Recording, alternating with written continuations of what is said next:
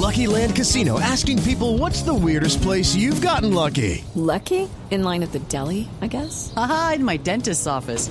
More than once, actually. Do I have to say? Yes, you do. In the car before my kids' PTA meeting. Really? Yes. Excuse me, what's the weirdest place you've gotten lucky? I never win and tell. Well, there you have it. You can get lucky anywhere playing at LuckyLandSlots.com. Play for free right now. Are you feeling lucky? No purchase necessary. Void where prohibited by law. 18 plus. Terms and conditions apply. See website for details. Quedaron los siete grupos, siete consorcios que son los finalistas. Uno de ellos será el constructor de la primera línea del metro de Bogotá. Consorcio Metro Bogotá, que esta es la empresa de Carlos Slim, el mexicano. APCA Metro Capital. China Railway. Consorcio Sunrise, Consorcio Línea 1, que estos son los señores de Camargo Correa, estos son los que están sancionados, ¿no? Camargo Correa está investigado porque podría haber algún tipo de irregularidades en el origen de Hidroituango.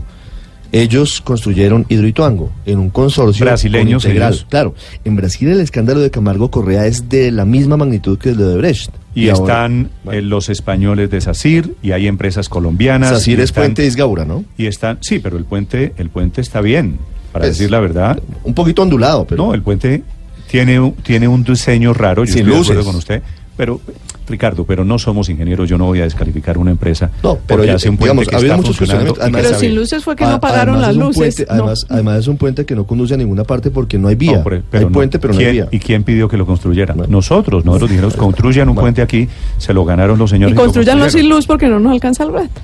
Están los señores de Impregilo, que son los italianos. Investigados Estas- por la Ruta del Sol Tramo 3. Estas Caso empresas, Roberto Prieto. estas empresas, unas investigadas, otras eh, cuestionadas, otras a prueba de balas, son las que se presentaron para construir el metro de Bogotá. Su gerente es el doctor Andrés Escobar, gerente del metro. Doctor Escobar, buenos días. Muy buenos días, Néstor. Saludos allá a su equipo y a los oyentes. Doctor Escobar, como se da cuenta, ya están surgiendo aquí, están levantando las manos los que preguntan, ¿y por qué estas empresas, por qué esta sí y por qué esta no? ¿Cuál es la respuesta, doctor Escobar? Sí, Néstor, a ver, eh, lo que sucedió ayer es que todos estos grupos presentaron una información de- relacionada con su experiencia, con su capacidad financiera y con su capacidad legal. A partir de ayer empezamos a estudiarla y tenemos un mes, el mes de marzo, para evaluar el cumplimiento de todos los requisitos, en todos los órdenes. Y al final saldrá una lista definitiva de finalistas, los que pasan a la última etapa. Entonces, pues eh, nosotros, por fortuna, tenemos unos procesos que son muy objetivos. Aquí no entran las opiniones, los gustos, eh, ni mucho menos del, del gerente ni de nadie.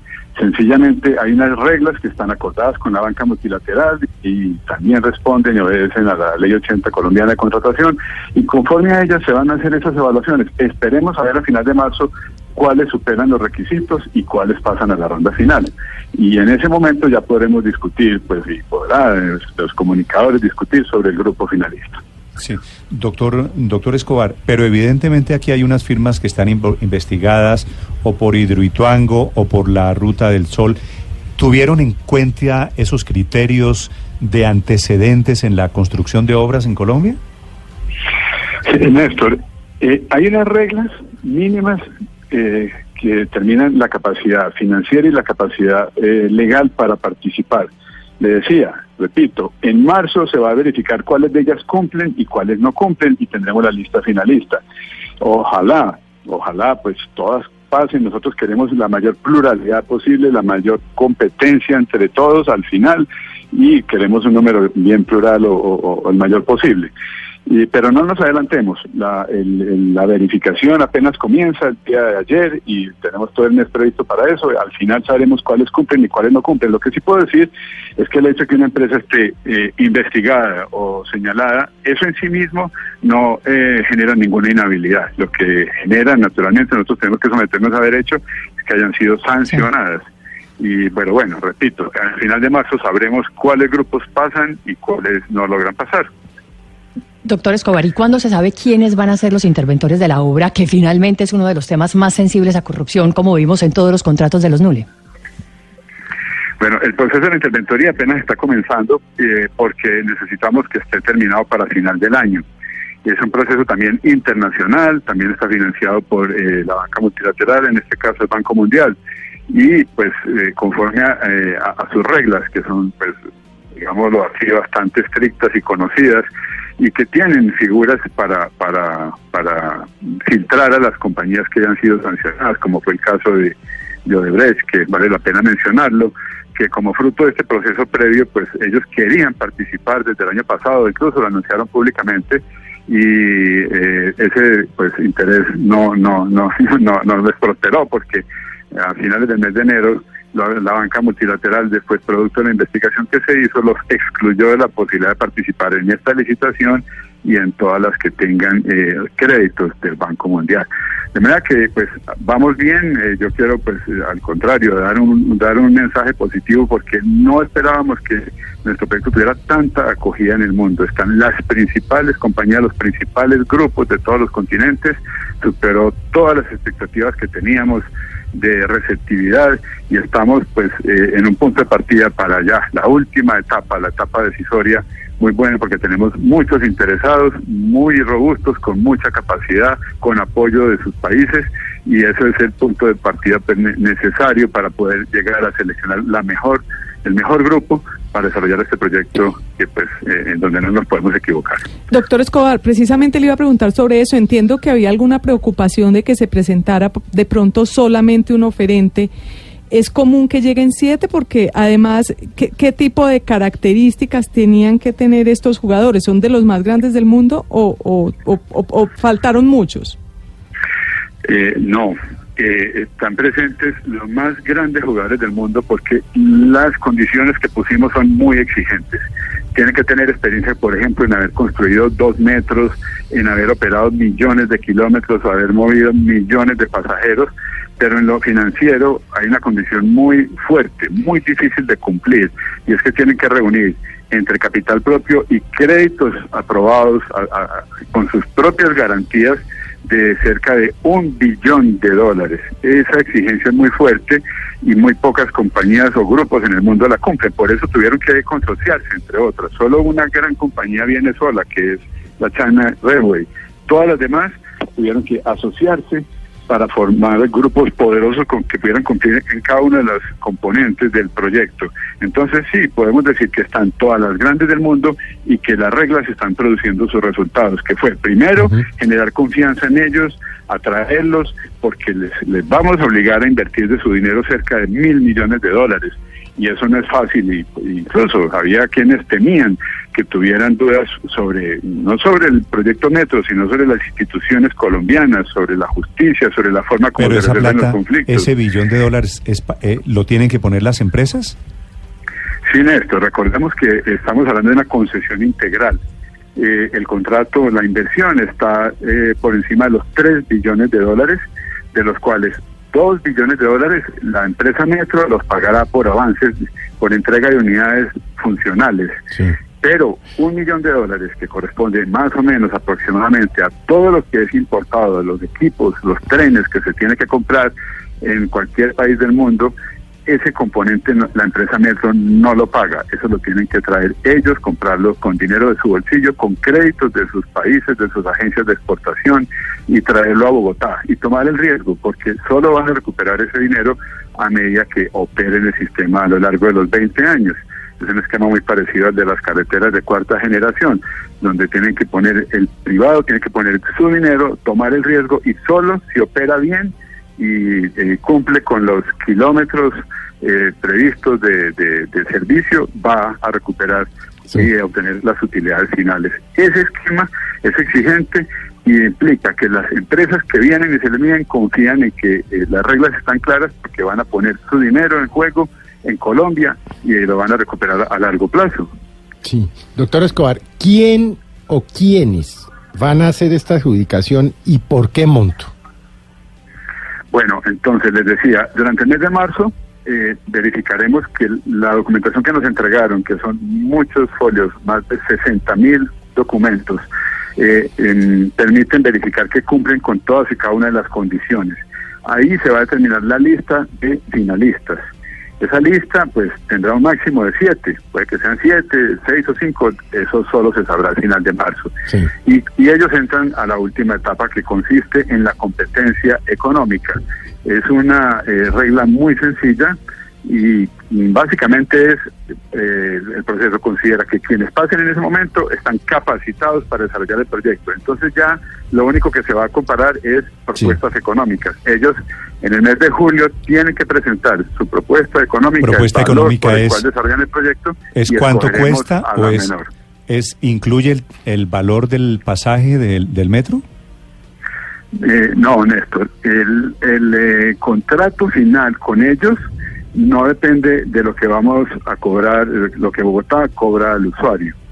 Eh, ellos, digamos, la remuneración de ellos va a salir de otras fuentes, ya te- que ya tenemos por demás eh, aseguradas. En el futuro, los bogotanos van a, van a seguir usando los medios de pago actuales, las tarjetas que pueden cargar en cualquiera de los puntos que ya existen y los nuevos que va a tener en el metro, y ellos recargan su tarjeta y la usan indistintamente para subirse al metro, para subirse a un bus, a la troncal o a un SITP o al transmicable. Esos recursos van a una canasta común y esa, y esa canasta común reparte a todos los operadores y con parte de ese dinero se va a remunerar, pero no significa que, se, que, que ese sea el único dinero con que se va a remunerar. Las obligaciones nuestras como contratantes eh, van más allá y tenemos que tener unas fuentes firmes para poder pagar y remunerar a quien gane durante los 20 años de operación. ¿Va a tener un subsidio el pasaje del metro? Es probable que sí, es probable que sí, tal como hoy sucede. Recordemos que Bogotá hoy tiene un sistema que no logra producir por la vía de las tarifas todo lo que cuesta la operación. Anualmente la eh, Secretaría de Hacienda tiene que sacar de los impuestos del orden de 600 mil millones de pesos para complementar lo que producen las tarifas y remunerar a todos los operadores.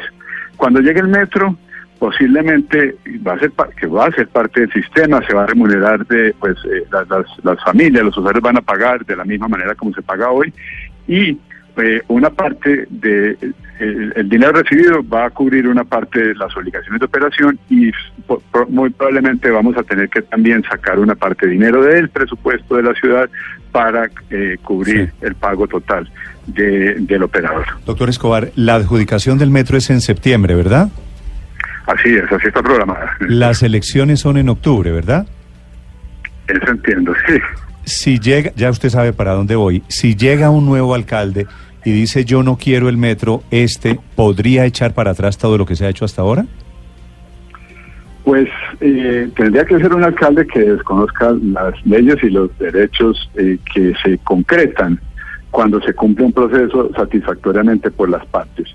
Cuando se llega a un momento como este a la adjudicación o a la firma del contrato, que se produce unos días o unos pocos meses después de la adjudicación, pues se han creado unos derechos eh, frente a aquel contratista que haya cumplido con todas sus obligaciones a lo largo de un proceso que pues ya lleva seis meses y va a tomar un año completo. Mejor dicho, hasta- si, hasta si no tuviéramos alcalde sino alcaldesa, la nueva alcaldesa podría tumbar algo de lo que ustedes están dejando hecho y decir, no, es que yo no quiero metro elevado, sino quiero metro subterráneo. Una vez esté adjudicado el metro, eso va a ser muy difícil. Jurídicamente ya hay unas obligaciones de las partes, tanto de quien licitó, quien propuso, como de nosotros, como ciudad. Tenemos unos compromisos y unas obligaciones a quien por su parte cumplió con todas las reglas. Entonces sería muy difícil cambiar en ese momento. ¿Hay alguna cláusula? ¿Hay alguna cláusula o está contemplada en, en la licitación en caso de que una de las partes desista de, de la construcción del metro como llega a quedar en septiembre? Eh, no, no existe una cláusula de esa naturaleza y sería muy eh, difícil que pudiéramos tener empresas participando y, tener este número de siete o incluso una con una cláusula de esa naturaleza porque el esfuerzo que implica para una firma hacer una propuesta de esta es inmenso. Ustedes vieron el volumen de documentación que entregaron. Estimamos, o hay- hay, eh, los, los bancos nos han explicado que el costo de construir una propuesta eh, que implica generar equipos de cerca de 30 ingenieros, visitas, etcétera, supera los 3 millones de dólares. Entonces, ¿qué compañía estaría dispuesta a entrar en un proceso con una con una regla en donde al final, por una eh, decisión, eh, digamos, subjetiva o si se quiere caprichosa, una de las partes puede resolver que no sigue No, para yo adelante? entiendo, yo entiendo que la teoría de que van a poner mil millones de dólares, eso lo que quiere decir es que el contrato está blindado y que eso no se puede echar para atrás, punto, ¿no? Sí, Néstor. Esto es un contrato muy robusto en donde eh, las dos partes tienen que ser muy serias en cada uno de los pasos que van dando y a medida que se avanza se van adquiriendo compromisos porque implica, eh, repito, un esfuerzo económico y, y humano grande de todas las partes. De manera que eh, por esa razón que usted explica, por los, los dineros tan grandes que se, que se tienen que comprometer, pero también por el esfuerzo que todos eh, estamos haciendo en esto, pues el proceso es muy difícil de reversar. Muy. Doctor Escobar, una última pregunta. Estamos hablando de un negocio pues multimillonario, una de las obras públicas más grandes en la historia de Colombia. Usted es el gerente del proyecto. ¿Qué va a hacer para que esto no se le vuelva un reficar? Es decir, con todo el respeto, estamos hablando en Colombia y estamos hablando de las mejores intenciones, pero también de pues eh, casos de corrupción, muchos antecedentes. ¿Qué ha pensado usted sobre el tema? Bueno, Néstor, eh, tal vez para responder eso necesitaríamos mucho más tiempo del que, es posible en una, en una entrevista eh, radial. Pero además le puedo comenzar por responder no qué vamos a hacer, sino qué hicimos ya en el pasado, son hechos concretos. Lo primero es el, el, el enfoque de prevención de riesgos que hemos adoptado. Ya les hemos contado a todos los bogotanos, y repito, eh, eh, cómo desde el año pasado, incluso desde finales del año 2017, comenzamos el proceso para retirar todas las redes de servicios públicos que están en el trazado. Comenzamos la adquisición de predios para que no vaya a haber una demora y un obstáculo que genere reclamaciones por parte del constructor, que son muy típicas, incluso en las carreteras colombianas. Se proye los proyectos se frenan, se detienen, porque hay un predio que no se ha podido adquirir y viene el reclamo porque la obra no puede avanzar y entonces hay manos caídas y hay eh, costos de stand-by. Entonces, esos riesgos los tenemos muy claros. Y el tercero de ellos es la geología. Hemos hecho una campaña geológica inmensa, por fortuna, que empezó desde el gobierno Petro. Se, le sumaron muchas más investigaciones y la, y la semana pasada concluimos un trabajo de, de pruebas de nueve pilotes reales que se, en, se hincaron, se enterraron, se, se sometieron a unos esfuerzos eh, descomunales 10 veces mayores que lo que va a ser el peso de los trenes cargados de pasajeros para obtener una información que evite las sorpresas. Justamente en eso consiste la prevención de los riesgos. Tener información que evite que más adelante haya una sorpresa que implique parar la obra y hacer reclamaciones.